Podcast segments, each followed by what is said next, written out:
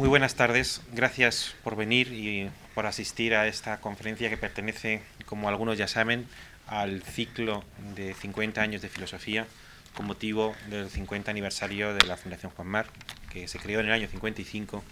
y que por tanto hoy cumple, este año cumple medio siglo. Y con ese motivo nos pareció que las conferencias de este año iban todas a tener que, que ese mismo título, iban a compartir el medio siglo de, en aquellas actividades en las que la Fundación ha estado presente, medio siglo de sociología, de música, de arte, de literatura y también de, de filosofía. Escogimos cuatro temas, eh, como objeto de atención, obviamente sin ningún afán de exhaustividad y con el deseo de repasar algunos de, de, aquellos motivos que han sido objeto de reflexión preferente por la filosofía durante este siglo que coincide con, con la época de vida de la Fundación. Y eh, lo hemos hecho con la razón, lo hemos hecho con el individuo y la comunidad, lo vamos a hacer con el ser y ahora le hemos pedido al profesor Eugenio Trías que, que trate el tema específico que es objeto de la conferencia de hoy. Mm, es, es, evidente que el profesor Eugenio Trías no, no, necesita una especial presentación, es una personalidad, eh, un pensador conocido en toda España y más allá de nuestras fronteras. Ha producido muchos libros desde aquel inicial de 1969, todos ellos, aunque abundantes, sin embargo son cada uno de ellos una obra densa y grave, una contribución importante en la historia del pensamiento filosófico español. Yo diría que de alguna manera es un filósofo de corte clásico, porque es un pensador riguroso y sistemático en una época que no es siempre ni rigurosa ni sistemática, da por tanto un sistema a una época que no suele, eh, que no suele producir sistemas. Ha tenido una enorme influencia en España, en especial en las, entre las nuevas generaciones, luego mencionaré uno de los últimos títulos que así lo, lo, reflejan. Y no es, desde luego, la primera vez que viene a la Fundación. Yo mismo tuve el placer de invitarlo a uno de los seminarios públicos que la Fundación puso en marcha desde 1997 y en el año 2000 se organizó un seminario público que tomaba el título de uno de los libros de, Eugenio Trías, Pensar la religión, y que compartió tribuna con, con Gómez Cafarena y luego con otros pensadores que comentaron las ponencias de uno y de otro. Eugenio Trías es catedrático de Historia de las Ideas de la Facultad de Humanidades de la Universidad Pompeu Fabra de eh, Barcelona. Ha obtenido muchos premios y distinciones, espigo unos nada más, el cuarto premio Anagrama de Ensayo, el Premio Nacional de Ensayo, el, eh, el Premio Ciudad de Barcelona, el Premio Internacional eh, Federico Nietzsche, siendo la primera persona de nacionalidad española que le conceden este prestigiosísimo premio europeo. Y por citar, digamos, algunas de las obras que han sido objeto de estos premios y algunas que han sido de que tienen un carácter especialmente programático, la obra que antes mencionaba, en 1969, La filosofía y su sombra, en la que fue objeto del premio Anagrama El artista y la ciudad, Lo bello y lo siniestro, que fue premio nacional de ensayo en 1982, un libro de gran importancia programática, Los límites del mundo, de 1985, La edad del espíritu, premio Ciudad de Barcelona, que se publicó en 1994 y recientemente acaba de sacar de la imprenta La política y su sombra, por tanto del año 2005 en la editorial Anagrama. Pero antes decía que su influencia en los pensadores españoles es creciente. Solamente dos muestras rápidas. En el año 2000 se publicó en Tecnos un libro coordinado por Samaniego y Ramos, La generación de la democracia, nuevos eh, pensadores, eh, nuevos filósofos en España, donde se le dedica un capítulo eh, específico, destacando su importancia en el pensamiento eh, europeo español. Y aparte de que ha sido objeto de tesis doctorales, quisiera destacar por lo reciente el, el libro La filosofía del límite, debate con Eugenio Trías, coordinado por Jacobo Muñoz y Francisco Martín, de prácticamente, no sé si ni siquiera está distribuido, yo lo he conocido por, porque ha habido ya una reseña, que se trata de, de importantes ensayos de, ensayos de pensadores eh, españoles y algunos eh, de, de, otra procedencia, sobre un estudio sobre con diversas ponencias y ensayos sobre la obra de Eugenio Trías, que termina con un debate con él y todo ello coordinado por el prestigioso catedrático Jacobo Muñoz. En fin, esto es un, una breve presentación de quien no lo necesita y a quien le cedo la palabra, no sin antes agradecerle su eh, aceptación para participar en este, en este, en este ciclo de conferencias. Muchas gracias, Eugenio.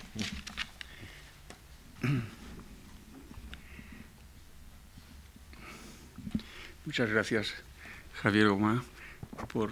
estas amables palabras y por darme la ocasión de estar una vez más en, en, la Fundación Juan Marc y en ocasión de, de, esta cita tan interesante sobre los últimos 50 años en el campo de la filosofía y que en mi caso se concretan en el siempre importante diálogo de la filosofía y del arte. Y en particular he seleccionado, dentro de lo que podríamos llamar sistema de las artes, dos que me son particularmente queridas, una por afición, otra por, por, por, dedicación, porque estuve 17 años en una escuela de arquitectura, me refiero a la arquitectura, y por afición la música, que es la que siempre me ha orientado hacia el arte. Eh, en un libro ya, que lleva ya 15 años, se llama Lógica del Límite, eh, in, intento hacer una, una, reflexión hoy sobre el sistema de las artes y me refiero precisamente a, a, la arquitectura y a la música como a las artes fundantes. Yo le llamo allí artes fronterizas, un poco usando concepto de frontera o límite, que ha sido un poco el concepto central a partir del cual o desde el cual me he ido orientando, por lo menos desde mediados de los años 80. Allí hablo de arquitectura y la música como dos artes con caracteres eh, eh, próximos en su misma divergencia. Evidentemente, en arquitectura prevalece el espacio, en la música la temporalidad, el tiempo, en una, digamos, la apropiación pues, del terreno por la vía de, eh, de algo que está en reposo. En cambio, para usar categorías platónicas, en la música es, sobre todo el movimiento. Eh, como la regla de juego de estas conferencias, de este ciclo de conferencias, era los 50 últimos años, el punto de vista de la filosofía intentaré que quede garantizado por la manera como voy a afrontar el tema, pero quería destacar un personaje, una figura, que en cierta manera eh, fuese representativo de estos 50 últimos años. El personaje en cuestión murió hace a principios de, del año 2000 y que, eh, en cierto modo, representara a la vez del mejor modo estas dos artes, la arquitectura y la música. Hay un personaje con estas características que yo diría también que es, quizás, sobre todo en el terreno de la música, uno de los cuatro o cinco más grandes compositores que ha habido, que ha habido en estos últimos 50 años.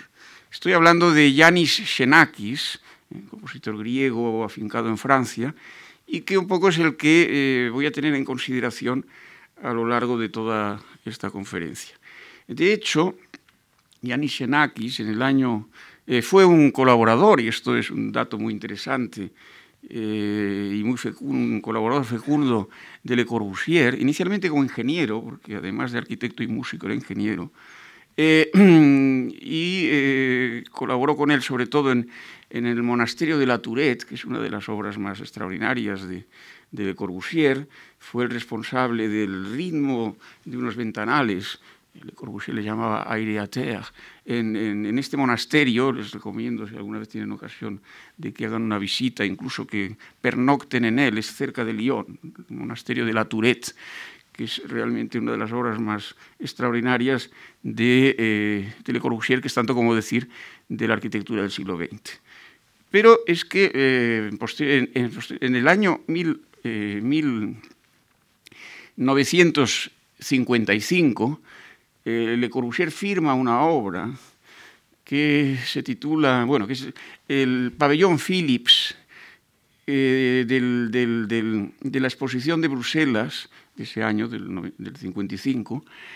que fue toda ella construida en realidad, como se sabe, por, eh, por Xenakis. La obra en cuestión, que es este pabellón, eh, lamentablemente esta conferencia, si eh, tiene la limitación de una hora. Eh, no ha podido ser de otra manera, porque si no hubiera necesitado pues quizá un complemento de imagen y de sonido, que hubiera alargado la conferencia a, a casi dos horas y media.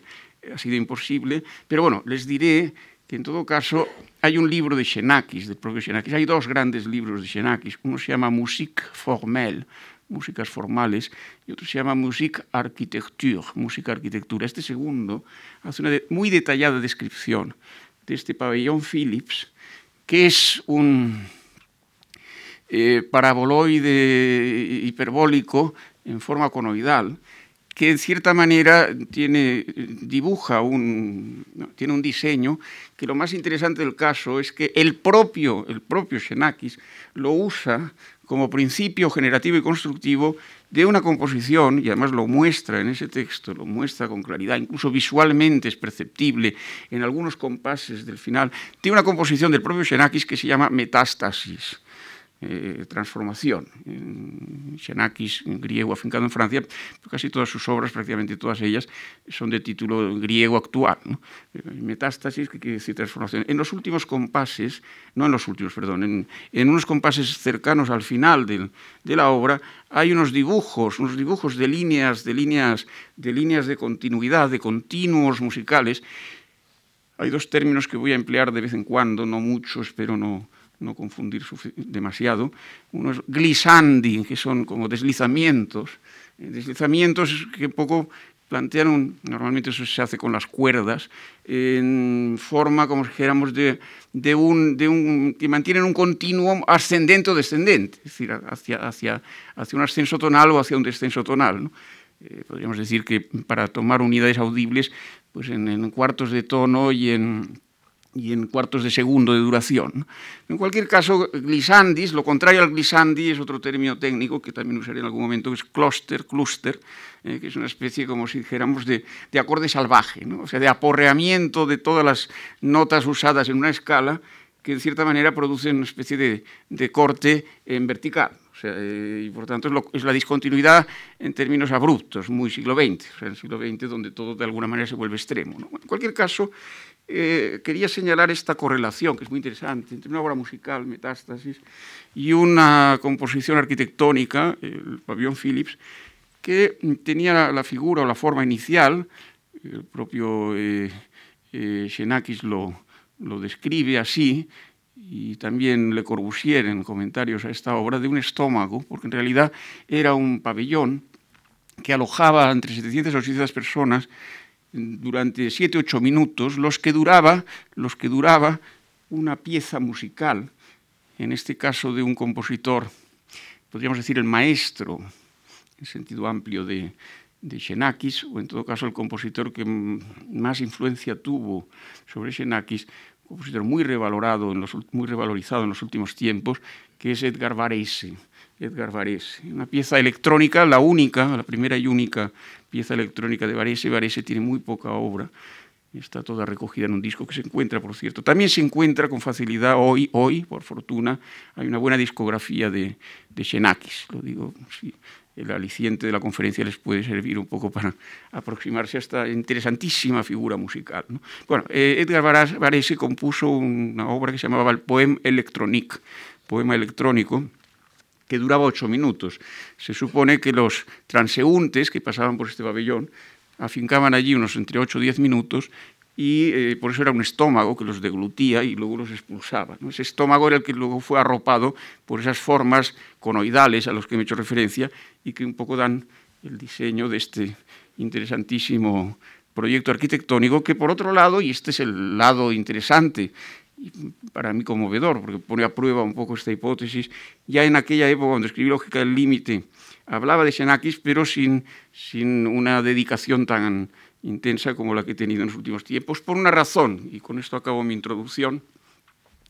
de que llevo un tiempo preparando, llevo ya bastante tiempo, un libro que se llama Argumentos Musicales, centrado en compositores. Eh, un poco la regla es que sea un ensayo por compositor, eh, de momento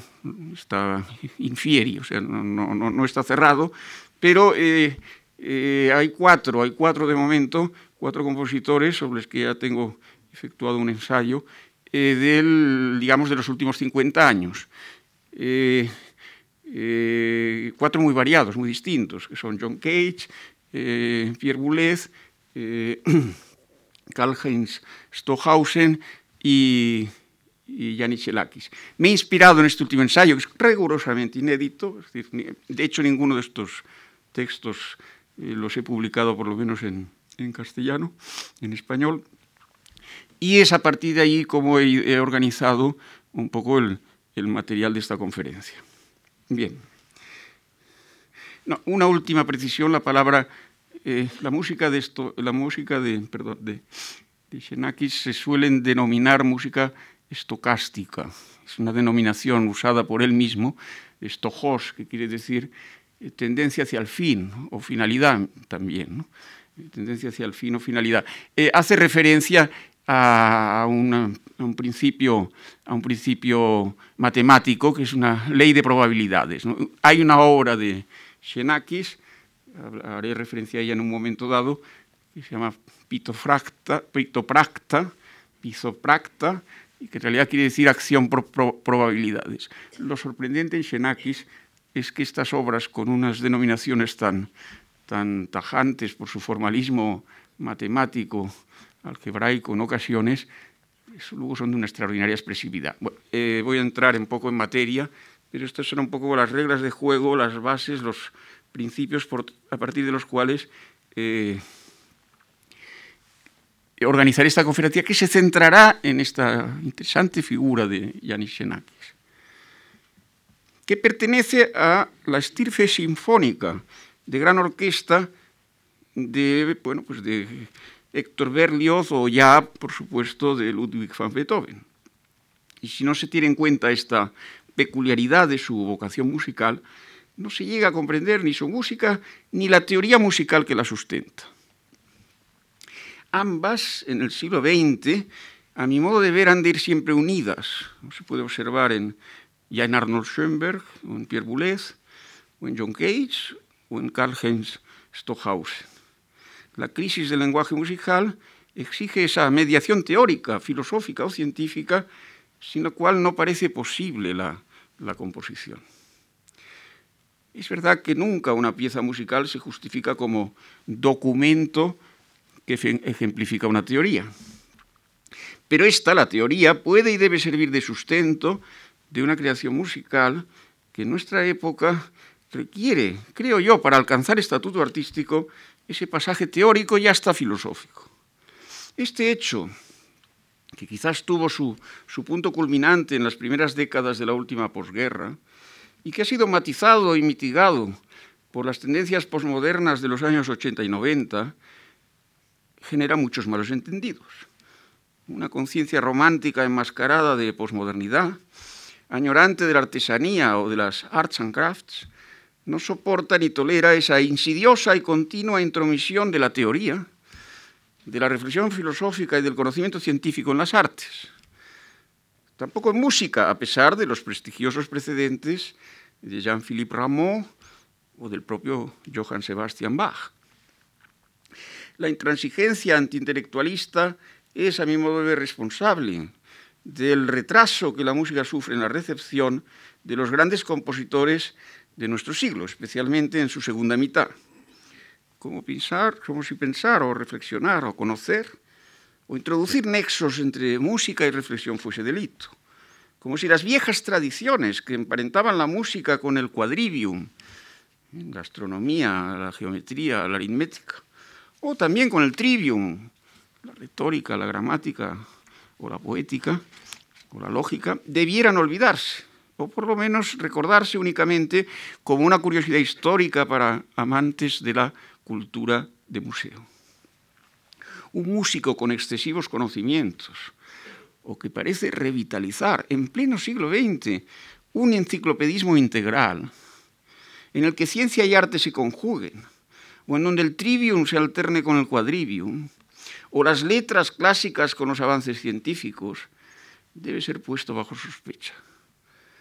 Esa gran virtud que aúna ciencia, técnica y humanidades, a partir del doble proyecto vocacional de la arquitectura y de la música, se materializa y se encarna de forma asombrosa en Yanis Xenakis.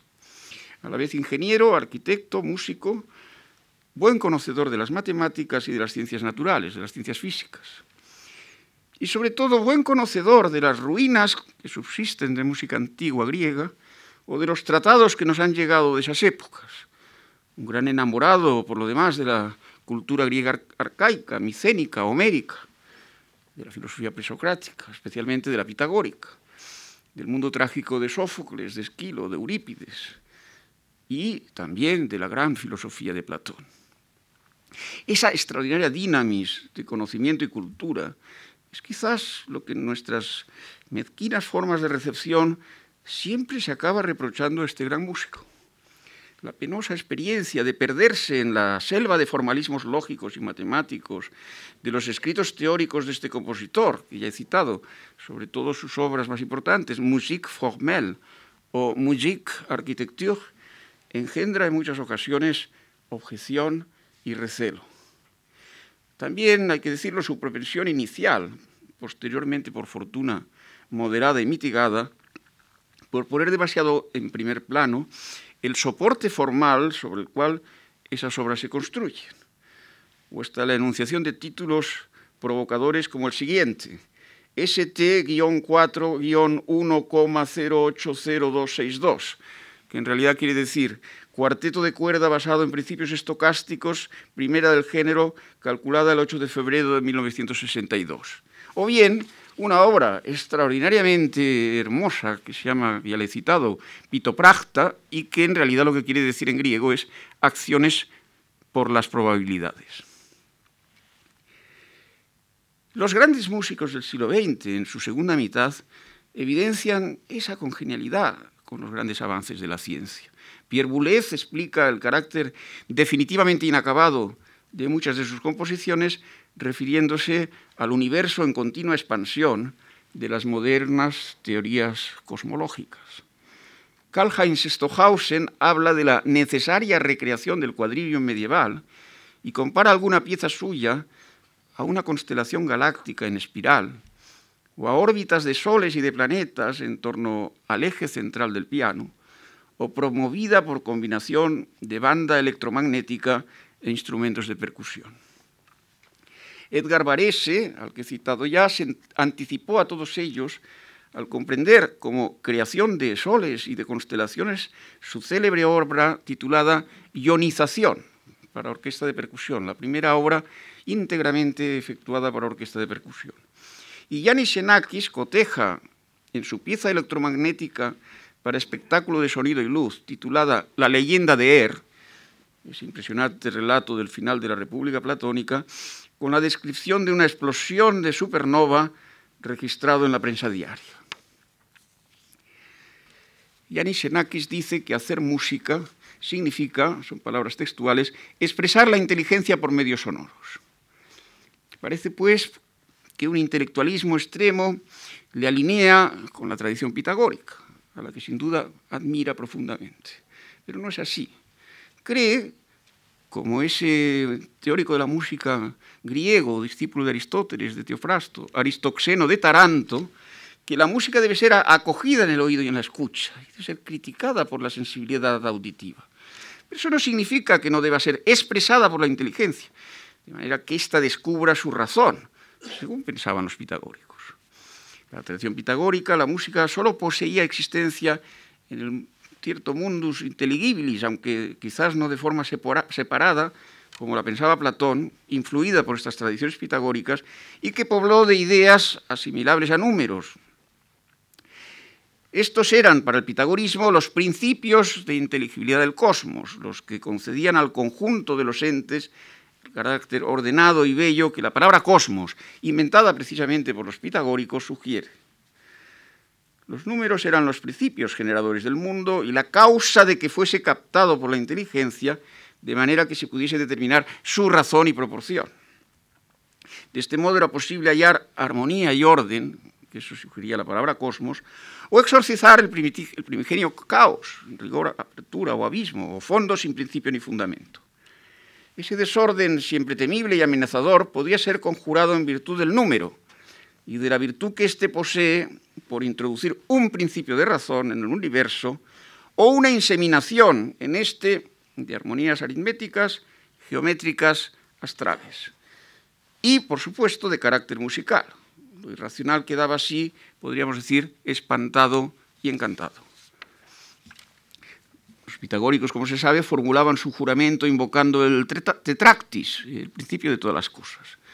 Con él se iniciaba el universo de los sólidos, que Platón determinó en sus características elementales en el, en Timeo, diálogo en el cual desplegó el alfabeto con sus cinco formas principales o elementos atómicos, a partir del cual leer y comprender el universo. El dodecaedro, con sus caras pentagonales, estampa el pentagrama en la pared superior del cosmos, aproximándose como ninguna figura a la forma esférica. Esta es la más divina, la más cercana al límite, ya que toda ella se determina y autodetermina por sí misma, de manera que en esa figura se conjugan principio, medio y fin. El pentágono resplandece como la forma en la cual, en sus estrelladas proyecciones sobre la superficie de la figura, se descubren triángulos cuya hipotenusa es inconmensurable con sus lados.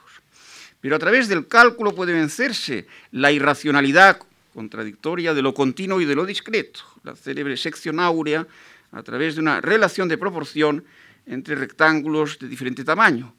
equiparable al nexo entre los números en su progresión y aumento. Por ejemplo, una serie eh,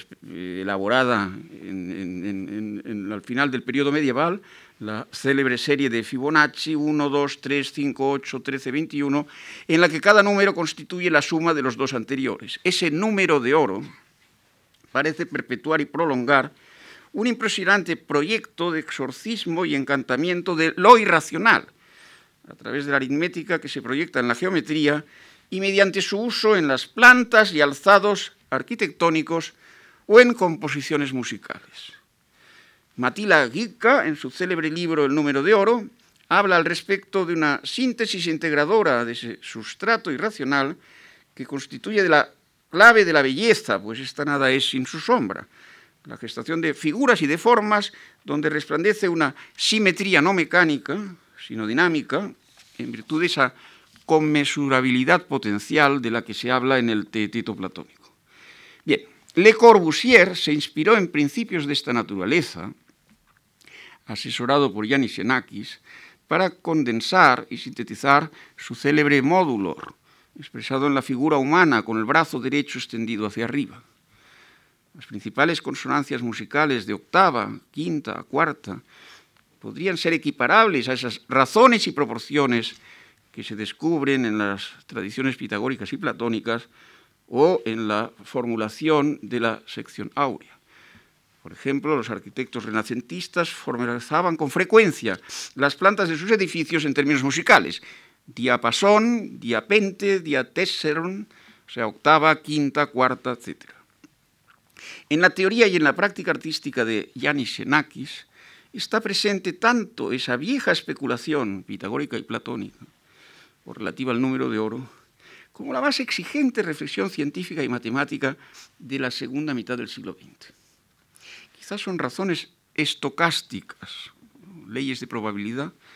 las que permiten desentrañar la razón de la sinrazón, o un principio de orden y de proporción en el azar. También en la configuración de formas en la naturaleza, cristales, flores, etc. En esa ley de los grandes números puede inspirarse el hacedor, el demiurgo arquitectónico, también el musical, para movilizar sus grandes masas sonoras o sus moles de hormigón, de manera que se sugiera el hermanamiento entre el cosmos sonoro y el mundo arquitectónico del espacio y de la luz.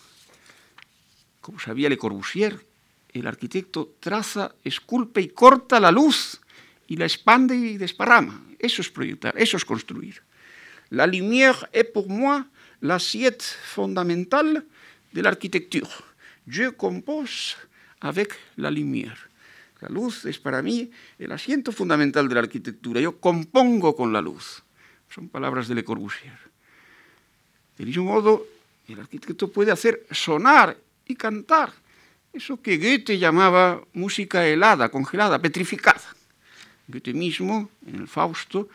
decía, hacía decir a uno de sus protagonistas de un templo recién construido, de una construcción arquitectónica, bien, ya puede comenzar a resonar, ya puede cantar o a proferir armónicos y consonancias.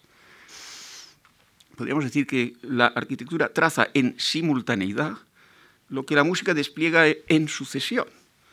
El espacio-tiempo se inclina en la primera, en la arquitectura, hacia el espacio y hacia la luz, y en la segunda, hacia el, llamémosle, principio variacional por el que discurre con el movimiento también el tiempo. En la arquitectura el tiempo se trasciende en el totasimul, como Yanis Xenakis señala en un importante prólogo a un texto de presentación precisamente del citado monasterio de la Tourette de Le Corbusier. En la composición musical, en cambio, señala el propio Xenakis, el diseño debe argumentarse en el tiempo, en sucesión. La música es el despliegue en movimiento, la movilización de masas sonoras a través de un proyecto y de un diseño que puede retrotraerse a formas proyectivas arquitectónicas, como el pabellón de Philips al que he hecho referencia de la exposición de Bruselas de Le Corbusier y lo demuestra. Pero en ella el espacio-tiempo haya su ritmo y su medida en el tiempo, me refiero en la música, en el ámbito musical, con todos sus eventos de variación y despliegue. En la música, por tanto, si usamos categorías platónicas del sofista de Platón, como ya lo hacía en mi libro Lógica del Límite, el movimiento prevalece sobre el reposo. El nomadismo, podríamos decir, de las duraciones parece vencer al sedentarismo de la ocupación del lugar. El nomos de la melodía es muy interesante porque la palabra nomos en griego, que es la palabra de ley, es la palabra también de melodía, por lo menos de determinación melódica. El nomos de la melodía, del ritmo y del tono elegido, el nomos también especifica un poco el tono, el tono, el los tonos, cada uno de ellos, pero en referencia a la melodía. El nomos de la melodía, del ritmo y del tono elegido tiende a imponerse en música a lo que Carl Schmitt en una obra magnífica llama el nomos de la tierra, del espacio, que hace referencia un poco a la apropiación del espacio, de la tierra. Podríamos decir que en la música el deslinde de un templo, eh, eh, perdón, en arquitectura el deslinde de un templo, en el sentido de, un recorte, de un témenos, que puede ser compuesto y construido. En la música ese templo, ¿eh? ese templo, como sabía Rainer María Rilke, en un célebre poema, en uno de los primeros sonetos a Orfeo, si no me acuerdo mal, es el primero, el templo, ese templo, se hace hábito y hábitat en el oído. Se sugiere y suscita de este modo la doble tarea demiúrgica de la composición y del proyecto arquitectónico. El pabellón Philips de Le Corbusier, o su colaboración en el monasterio de la Tourette, se corresponde de forma eh, estricta con la composición musical, particularmente con esa composición a la que he hecho referencia que se llama metástasis, transformación. Esta fue concebida a partir de los mismos principios geométricos, podríamos decir, con los cuales se trazaron las superficies paraboloides hiperbólicos coroidales que dan lugar al diseño del pabellón Philips de la Feria de Bruselas de 1955. Yanis Xenakis no es solo un constructor de dispositivos formales o de grandes ecuaciones, como él mismo las llama, or stams, de carácter intemporal, fuera del tiempo. Esas formas algebraicas o esas figuras matemáticas al proyectarse de forma geométrica a través de la doble coordenada cartesiana, con su ordenada y su abscisa, que en términos musicales componen la altura tonal y la duración temporal,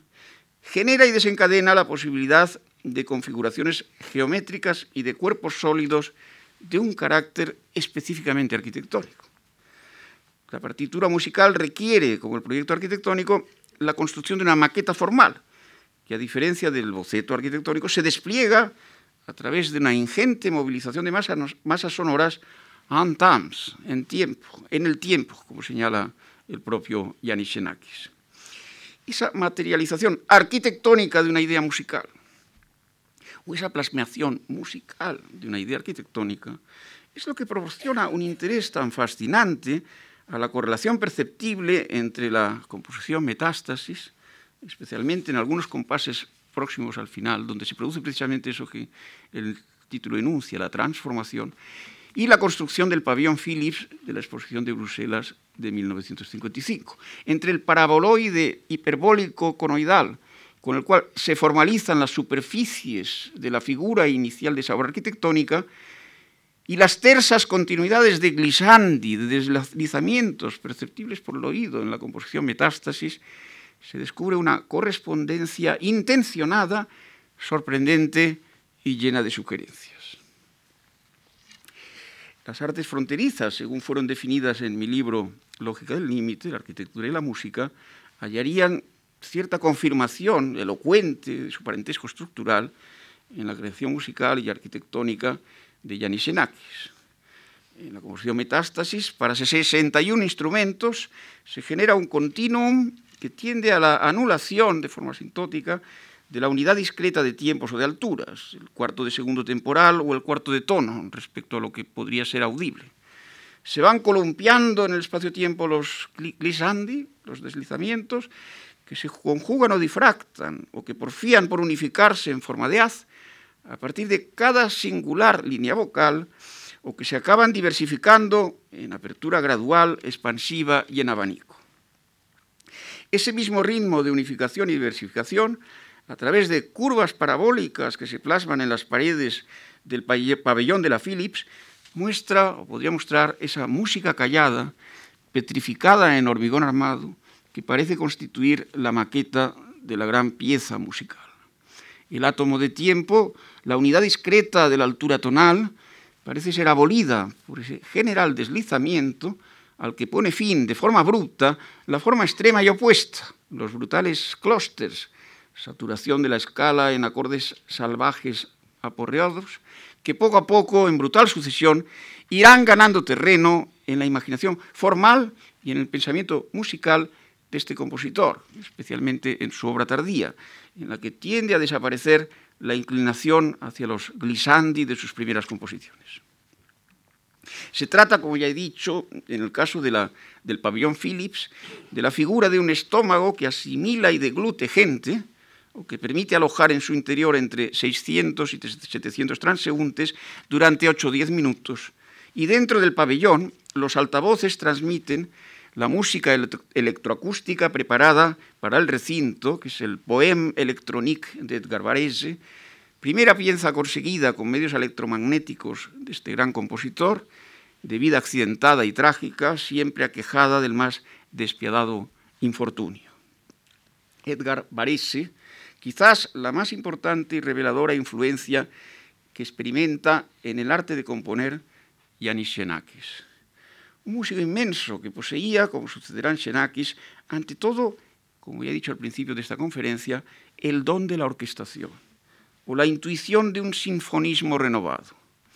y la comprensión de que en música importan sobre todo las masas sonoras o que componer es una especie de despliegue y repliegue de un contrapunto de planos musicales masivos, masificados, que deben ser conjugados o contrapuestos, o tratados dialécticamente, o confrontados, fundidos y finalmente pulverizados. Como dice el propio Edgar Varese en la descripción de una de sus obras principales, que tiene el significativo título de Hiperprisma, a la que describe como una impresión auditiva de deformación prismática. Dice así Edgar Varese. El texto yo creo que es extraordinariamente revelador e interesante. El movimiento de planos y masas sonoras variando en intensidad y densidad, se encuentra en mi obra sustituyendo al antiguo contrapunto lineal de carácter fijo. Cuando estos son oídos en colisión, resultan fenómenos de penetración o repulsión, se refiere a los planos y a las masas sonoras. Ciertas transmutaciones tienen lugar en el plano. Proyectándolos sobre otros planos, crearían una impresión auditiva de deformación prismática. Aquí tenemos de nuevo como un punto de partida los mismos procedimientos que se han encontrado en el contrapunto clásico, con la diferencia, con la diferencia de que ahora, en lugar de notas, de notas aisladas, son masas organizadas de sonidos las que se mueven unas contra otras, punto un contra un punto eh, sustituido por el plano contra plano. Esta extraordinaria reflexión constituye en gran medida el punto de partida del arte musical de Yanis Xenakis. Este consuma la revolución musical de la que Edgar Varese podríamos decir que es su precursor, el trágico Juan Bautista que anuncia, en medio de la más asombrosa conjura de incomprensión, o en el desierto más desolado de, en la acogida y aceptación, un nuevo sinfonismo, un modo innovador de comprender esa movilización de las masas sonoras. De manera que éstas, al modo de la luz que se refracta en un hiperprisma musical, se van descomponiendo y difractando en planos, provocando una especie de cubismo sonoro que traslada al mundo de la música los principios, en cierta manera, de este movimiento pictórico. Esta expresión, masas sonoras, constituye el santo y seña de ese gran soñador de la música del futuro que fue Edgar Varese. Y es desde luego el término a través del cual inicia Yanis Xenakis su andadura musical, como creador y también como teórico de la música. Yanis Xenakis, lo mismo que Edgar Varese, fue sobre todo, ya lo he dicho, un gran sinfonista. Ambos son hijos y herederos de esa gran tradición que tuvo en Beethoven, su impulsor, o en Héctor Berlioz, su figura paradigmática. Yanis Xenakis compone obras de muy diversa especie, para conjuntos de percusión, para medios electromagnéticos, para espectáculos de luz y de sonido, para escenas de cantata u oratorio o de carácter cuasi operístico, como sus impresionantes versiones de la Orestíada, de la Medea Latina de Séneca, de las vacantes de Eurípides o del parlamento final de Palas Atenea en las Euménides de Esquilo, o en cierto modo en su versión de la Nequia Homérica o Descensus ad Ínferos de la Odisea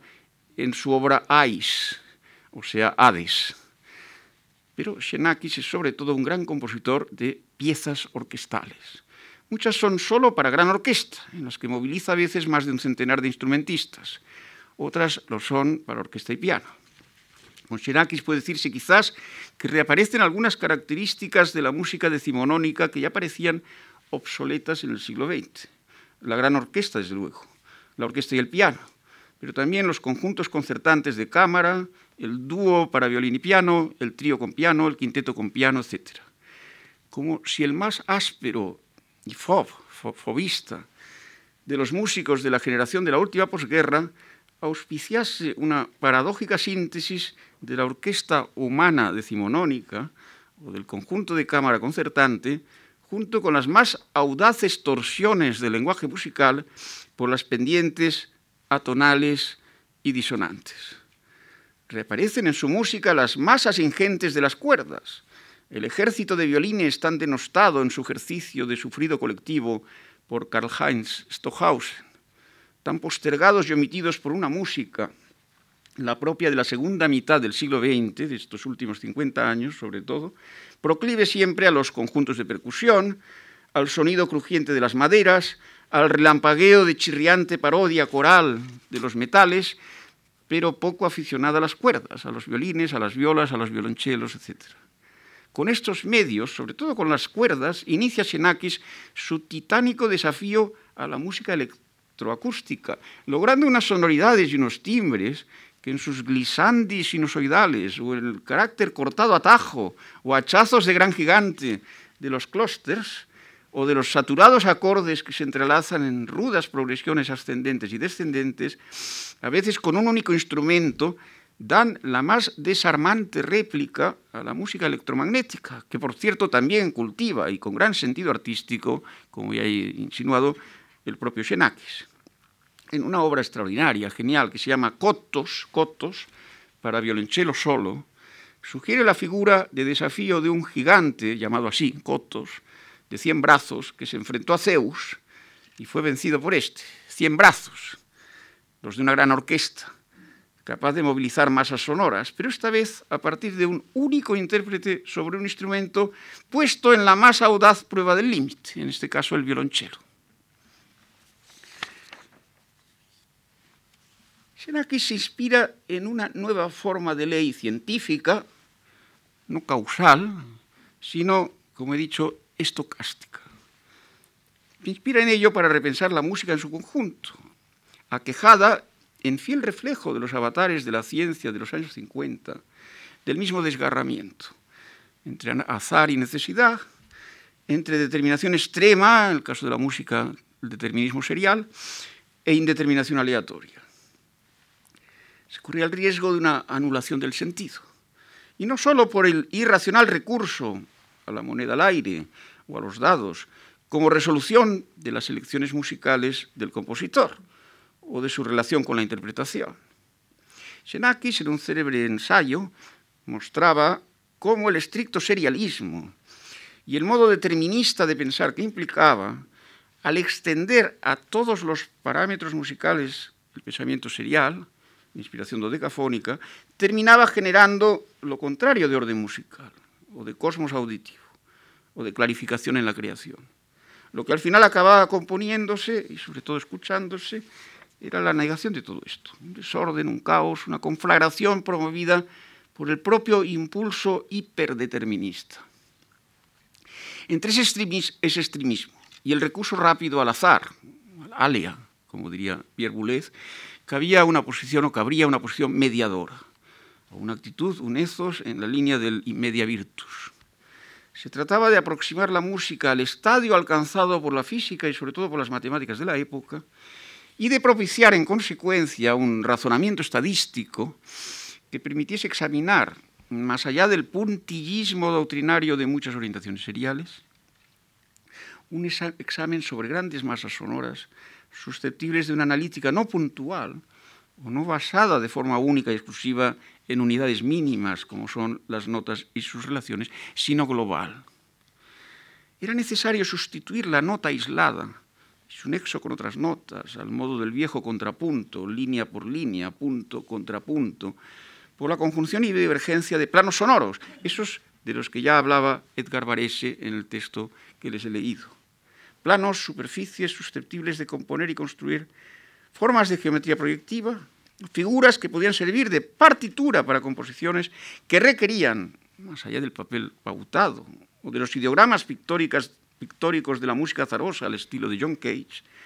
algo similar quizás a la maqueta arquitectónica, solo que suscitando y sugiriendo lo que es propio y específico de la música, el movimiento, el tiempo, la duración,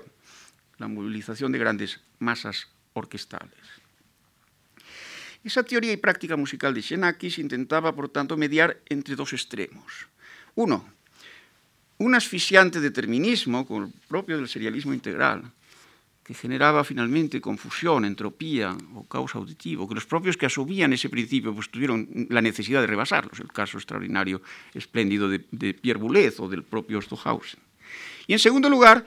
un, llamemos, irresponsable recurso al azar, o a la moneda, o al dado, o al I Ching, donde, como el caso de, John Cage, donde se asumía la coartada que esa autoanulación de la composición o ese araquiri creador era el modo, podríamos decir, catártico o socrático para promover responsabilidad en el intérprete. Entre esas Scylla y Caribdis propias de los años 50 aparece una tercera vía, al modo del tritontí platónico del sofista, entre los amantes de las formas y los proclives a la materia existe ante todo el razonamiento serial integral, que conduce al final, dice Xenakis, a la confusión auditiva en razón de haberse iniciado por la agregación de puntos atómicos susceptibles de desglose en diferentes parámetros, alturas, ritmos, ataques, intensidades dinámicas, incluso distribución estereofónica de los timbres. Y en respuesta irónica, podría decirse neodadá, a ese extremo rigorismo pitagorizante, una suerte de irracionalismo desbocado, el culto al azar, al alea, o la versión mitigada de ese extremismo a través del concepto entronizado sobre todo por Pierre Boulez y por, y por Stohausen de ópera aperta, lo que Humberto Eco llamará con este nombre, de obra abierta. Xenakis introduce una bisectriz, él le llama música estocástica. Lo que en ella se cuestiona es sobre todo esa obsesión de puja y porfía por basarse y fundamentarse en unidades mínimas, en átomos de duración, en eventos puntuales de sonido y de silencio, en individuaciones radicales de manchas sonoras salpicadas de invasores, de invasores apagones, apagones de voz, de la foné, a los que se quiere conceder estatuto de música callada, por ejemplo en John Cage, en las mejores composiciones de John Cage. Se olvida y se desconsidera que música importa el tiempo, la duración, pero solo y en tanto constituyen la medida, la periodización, el ritmo, o los latidos y la respiración del movimiento. Es el movimiento, creo yo, el gran protagonista de la música. El movimiento a través del cual todo se transforma, según dice Rainer Maria Rilke en los sonetos Orfeo. El movimiento cuya pauta lo da la danza, como dice T.S. Eliot en sus cuatro cuartetos el movimiento que desencadena ingentes masas de sonido. Es el movimiento quizás el verdadero medio musical, movimiento que pone en marcha y lanza por el tobogán del tiempo el recinto espacial o de alturas que en Occidente se privilegia, al menos hasta Anton Weber, o el que orienta también hacia la duración la distribución en el espacio físico de las voces sonoras con sus timbres correspondientes, lo que suele llamarse desde esa época, sobre todo desde Pierre Boulez y Stohausen, estereofonía. En música, hay que decirlo, importa desde luego, como en todo sistema susceptible de expresar y, comunicar mensajes, las unidades mínimas, en este caso las unidades mínimas de la. En el mundo musical son irreductibles a las lingüísticas, a los fonemas. Pero tan importante como esa apreciación microscópica, o quizás más, lo constituye la percepción, llamémosle, panóptica del conjunto arquitectónico y hasta urbano y cívico de ese movimiento que en una pieza musical se pone en juego. Punto de partida no tiene por qué ser la nota individual en su modo de comparecer ante las coordenadas o en su relación de altura con otros tonos o en su vinculación sucesiva y sintagmática a través de la duración en forma rítmica y melódica no se trata de contemplar el sonido aislado, la gota de sonido, podríamos llamarla, perfectamente indiscernible respecto a las demás, como lo eran las gotas de agua en la contemplación de Leibniz. Ni de formar acorde o sintagma con varias gotas de agua que se deslizan unas con otras a través del doble eje de las alturas y de las sucesiones, o en grados de intensidad o de velocidad, o en modalidades de ataque, o en el despliegue de instrumentos con sus respectivos timbres. Y si a la gota como unidad mínima, o al grano de arena y al proceso de agregación que a este atomismo lógico musical corresponde, se sustituyese una unidad mayor, una unidad más compleja y menos puntillista, de forma que pudiese transitarse de este impresionismo musical a un cubismo también musical, como sugería Edgar Varese, o de una música plein a la ordenación de planos musicales al estilo de Paul Cézanne. Y si en lugar de considerar la unión ingente de gotas que componen el océano o la formación de nubes, se toma una unidad compleja como principio generativo y constructivo, como principio generativo y constructivo. Una unidad amplia, susceptible de configuración en una topología geométrica acorde con los tiempos. La nube, por ejemplo. Xenakis siempre insiste en la nube nube susceptible de descargar energía y liberar lluvia, cuya resonancia martillea musicalmente la carpa de un circo, a modo de fulgurante percusión. Shenaki sitúa en primer término, como ya he dicho, la masa sonora. Responde con ello a una fenomenología del evento sonoro de una óptica y de una lógica bien distinta de la que procedía de la Segunda Escuela de Viena y desembocaba en el serialismo integral siempre importaba a ambos, a Varese y a Xenakis, esa asunción de la masa del sonido por encima de la descomposición de esta en unidades mínimas discretas, al modo de la nueva escala serial, o su diversificación por todos los parámetros musicales. Esa unidad originaria, la masa sonora, a modo de apeiro musical, podía ser determinada en virtud de una refracción hiperprismática que permitiese desgajar planos sonoros las superficies de un cuerpo sólido, si quieren ustedes, las superficies irregulares de un constructo en forma de maqueta, como el hiperboloide parabólico del pabellón Phillips que alojaba en su interior de estómago el poema electrónico de Edgar Varese. El contrapunto y la polifonía dejaban de ser lineales o de tramarse entre notas aisladas o entre líneas vocales o a partir de notas ahogadas en silencio, así en el propio Anton Weber o mediante una saturación determinista y causal de una analítica del sonido que hace de la partitura una suerte de autómata musical, respecto a lo cual habla también en relación a su propio formalismo matemático, estocástico, Yanis Xenakis en una muy interesante entrevista con François Delalande. Se llega de este modo a la confusión de todos los parámetros en la audición, dejando como única alternativa a esta especie de determinismo estricto del serialismo integral el irónico recurso neodadá, nihilista y responsable, o el recurso al juego de dados o al al modo, el mejor de los casos, de la forma más noble en el caso de John Cage. Como he dicho, Xenakis encarna un poco el mesotes, el término medio en donde se aloja ciertamente, en este caso, la, la virtud musical. El de una conciencia esclarecida que quiere situar la música a la altura epistemológica de los tiempos, como en su día hicieron Jean-Philippe Rameau y Johann Sebastian Bach, que la colocaron al nivel de la teoría de la gravedad, del cálculo infinitesimal, a través de los principios de armonía o de la práctica del temperamento igual. Pero debe tenerse en cuenta que el tiempo de la ciencia en la segunda mitad del siglo XX no es el decimonónico, el de Laplace y su genio omnisciente, o el de un determinismo causal omnímodo, sino el que procede de la gran crisis exabundancia, verdadera crisis de crecimiento, jalonada por la teoría de la relatividad, por los experimentos del cuerpo negro y la microfísica de los cuanta, y por el principio de indeterminación de Werner Heisenberg, el que sustituye las leyes causales ante el envite de la indeterminación, con todas sus implicaciones epistemológicas, por las leyes estadísticas. Porque resulta que también el lanzamiento de dados o de monedas, o hasta la consulta del I admite un orden superior, o una legalidad vigente en pleno desorden, en medio del azar y el caos, o de las más agitadas turbulencias.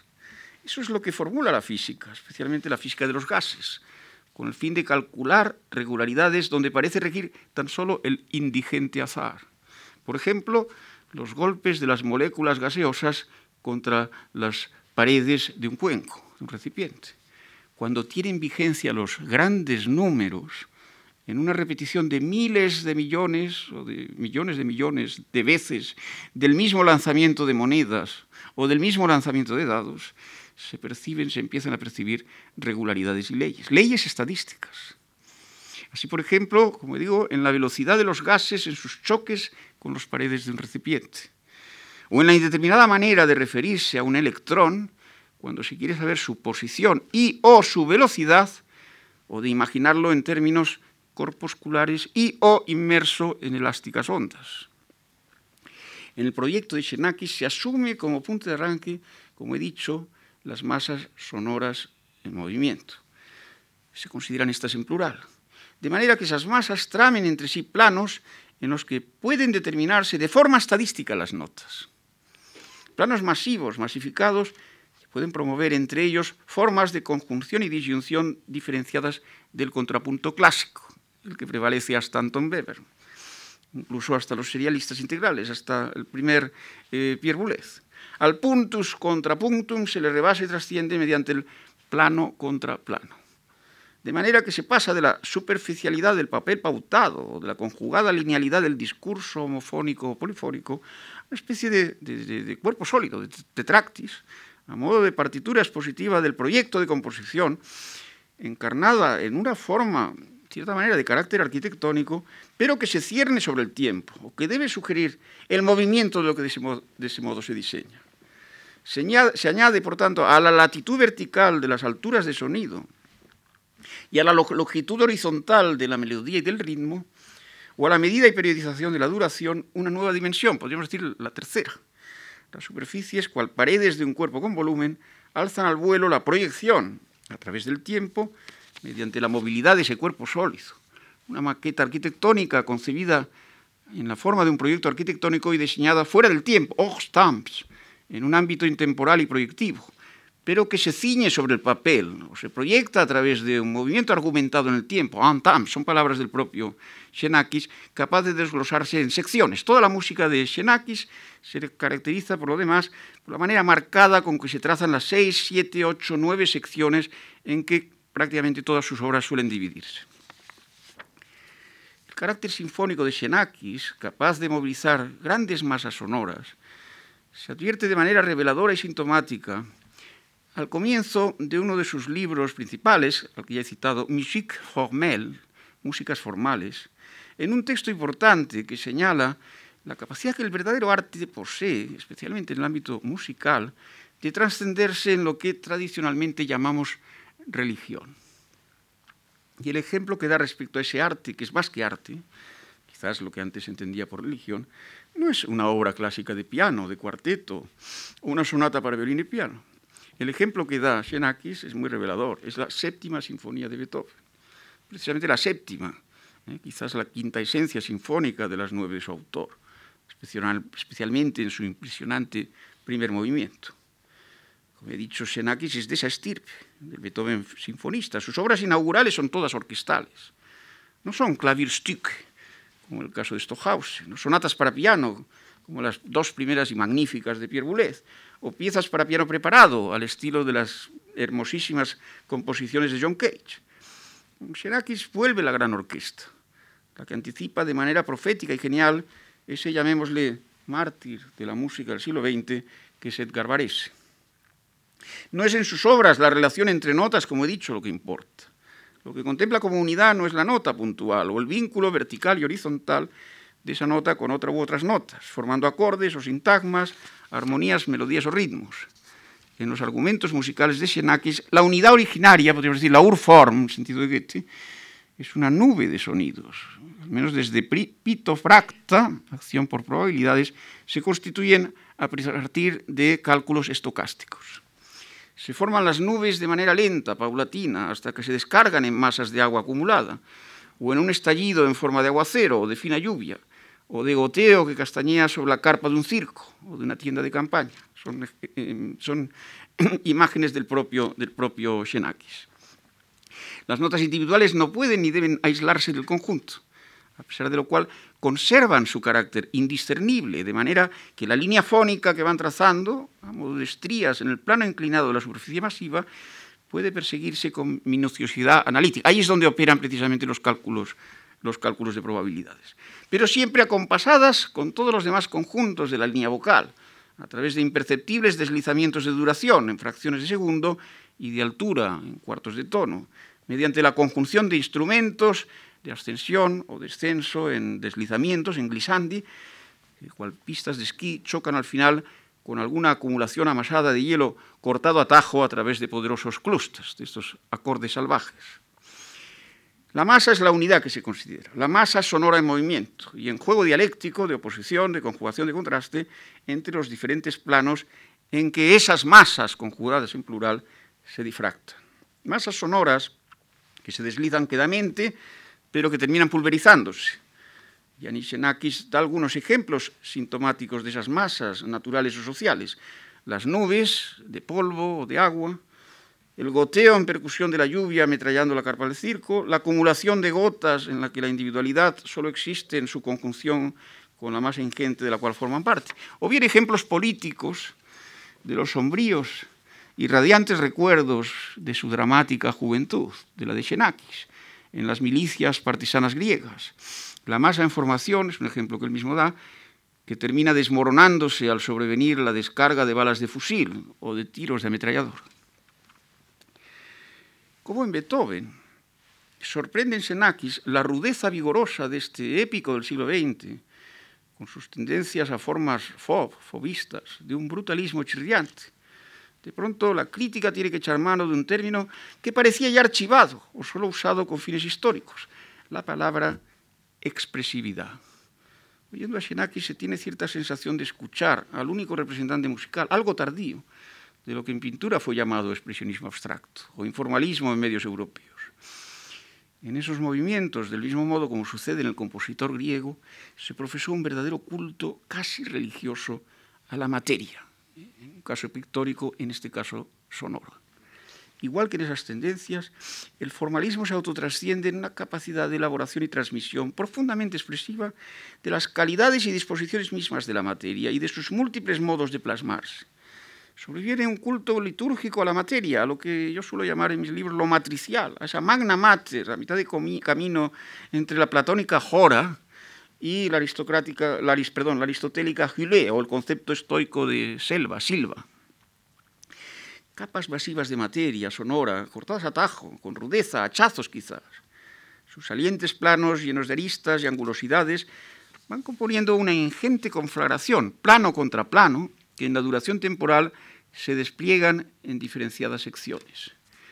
se ha ponderado el asombroso contraste entre el extremado formalismo que este compositor utiliza para proyectar, en sentido arquitectónico, para proyectar esas piezas monumentales, cálculos probabilísticos, teorías de conjunto, arborescencias geométricas, que parecen servir de argucia estratégica, de soporte en alguna medida fantasmagórico, de una música que exige la recuperación de la palabra tabú de todos los compositores de su generación desde Igor Stravinsky hasta John Cage, desde Pierre Boulez hasta Karl-Heinz Stockhausen. La palabra expresión, expresividad. Y es que la música de Xenakis es expresiva, incluso me atrevería a decir neoexpresionista. Un neoexpresionismo que parece remontar siglos y milenios de civilización. Pero en vez de revivir milagrosamente, todo hay que decirlo, la edad de piedra, al modo de Igor Stravinsky en La consagración de la primavera, se sitúa en el alba micénico de nuestra cultura occidental grecolatina y descubre en el imaginario arcaico de su tierra natal, que es Grecia, su principal fuente de inspiración. El mundo de los gigantes de cien brazos que desafían a Zeus, así en esa obra de composición para violonchelo solo que se llama Cotos, o del titán Atlas condenado a soportar en sus hombros el cosmos y que arroja a sus siete hijas, las Pléyades, a la constelación que lleva su nombre y que da lugar a una hermosísima composición para percusión del propio Xenakis. O el mundo homérico del descenso al Hades de Ulises, en su composición Ais, Aides. O el inicio del pensamiento y concepto racional de justicia, o la formulación de una ley clara cívica en la Orestíada, en la Orestíada, que es una pieza de sinfonismo oratorio o de oratorio sinfónico del propio Xenakis, o en el Parlamento de Palas Atenea en la última parte de la Orestíada, en las Eumérides, o en la versión contraria a Homero de la nequia platónica al final de la República, a través de la leyenda de Er, en una de las mejores, a mi gusto, composiciones de Xenakis, que es una pieza electromagnética que tiene este título, La leyenda de Er. Eh, en realidad es una pieza para, para luz y sonido. O en tantas piezas en las que ese mundo griego arcaico, de estilo severo, pero que también se prolonga en el mundo presocrático, sobre todo en la tradición pitagórica y en el mundo platónico, es siempre recreado y evocado y en este mundo presocrático y pitagórico en particular, al que se dedica un hermosísimo poema sinfónico titulado Antichton, ¿eh? Eh, quiere decir antiterra, antitierra, en evocación de ese invisible planeta de las antípodas que gira junto con la Tierra en torno al también invisible fuego central, según una interesantísima concepción pitagórica. O en la pieza llamada Nomos Alfa, que está dedicada expresamente a ese musicólogo, el patriarca de la musicología en general, que es Aristoxeno de Taranto y al que ya he hecho referencia. Yanis Xenakis quiere ser representante de la más exigente modernidad arquitectónica y musical, pero también recreador de un neopitagorismo a la altura de los tiempos, en el que tenga vigencia el gran proyecto de unión de las cuatro ramas del quadrivium, la astronomía, la geometría y la aritmética y la música. Esa impresionante utopía se materializa y concreta en consorcio con el trivio, con la filología y la historia, pues que la filología y la historia le proporcionan los principales argumentos literarios, filosóficos, que en grandes poemas sinfónicos va tramando, las tradiciones homéricas, o de los trágicos, Esquilo, Sófocles y Eurípides, o de los propios filósofos, sobre todo de Platón. Se apunta de este modo, a través de esta música, atonal y áspera como ninguno. Y este es el punto clave de esta intervención, de esta conferencia, lo que le da todo su sentido y su peso filosófico, más que nada, sobre todo hoy, donde esto está muy necesitado de recuperación, a un ideal de paideia o de educación integral, en el que las artes y las letras, las ciencias de la naturaleza y las matemáticas hallan en la música, como pueden hallarla también en la filosofía, Platón decía que era la mejor música, su posible lazo de unión. Todo ese gran despliegue magistral, esa ciencia a la vez matemática y física, junto con el arte de proyectar propio de la arquitectura, y en consorcio con la capacidad humanística de recrear los escenarios filológicos históricos de la Grecia arcaica, especialmente micénica. Toda esa impresionante paideia sirve para dar voz o hacer sonar una música particularmente expresiva, sencilla y directa en su gran capacidad comunicativa, que llega presta a la sensibilidad y a la éxtasis, o que sabe combinar esta con la inteligencia y el logos según el desideratum aristoxénico. Una música, y con esto acabo, en la que siempre parece evocarse, es un toque personal que quiero dar este, a esta conferencia, una música que siempre parece evocarse o sublimarse, hasta transfigurarse el horror, el dolor, la cercanía de la muerte, que arañan el cuerpo y el alma heridos por una descarga de la metralla de un obús, que dejó a Yanis Xenakis con un ojo inservible y con parte de su rostro desfigurado. estigmas de la ruda contienda o de la épica de resistencia y libertad contra la Alemania hitleriana, en lucha con los ejércitos de ocupación fascistas y con la posterior represión británica de guerrillas y de maquis comunistas, con quienes Xenakis estaba alineado. Este tuvo que iniciar, para salvar la vida, estaba condenado a muerte, un itinerario de perpetuo extranjero en Francia, donde adquirió nueva nacionalidad, donde se formó y donde acabó siendo el gran músico que acabó el gran músico y también arquitecto que fue. Bien, esa condición de externo extranjero, esa condición de externo extranjero, resplandecía de hecho en su propio nombre, Xenos, Xenakis. Muchas gracias.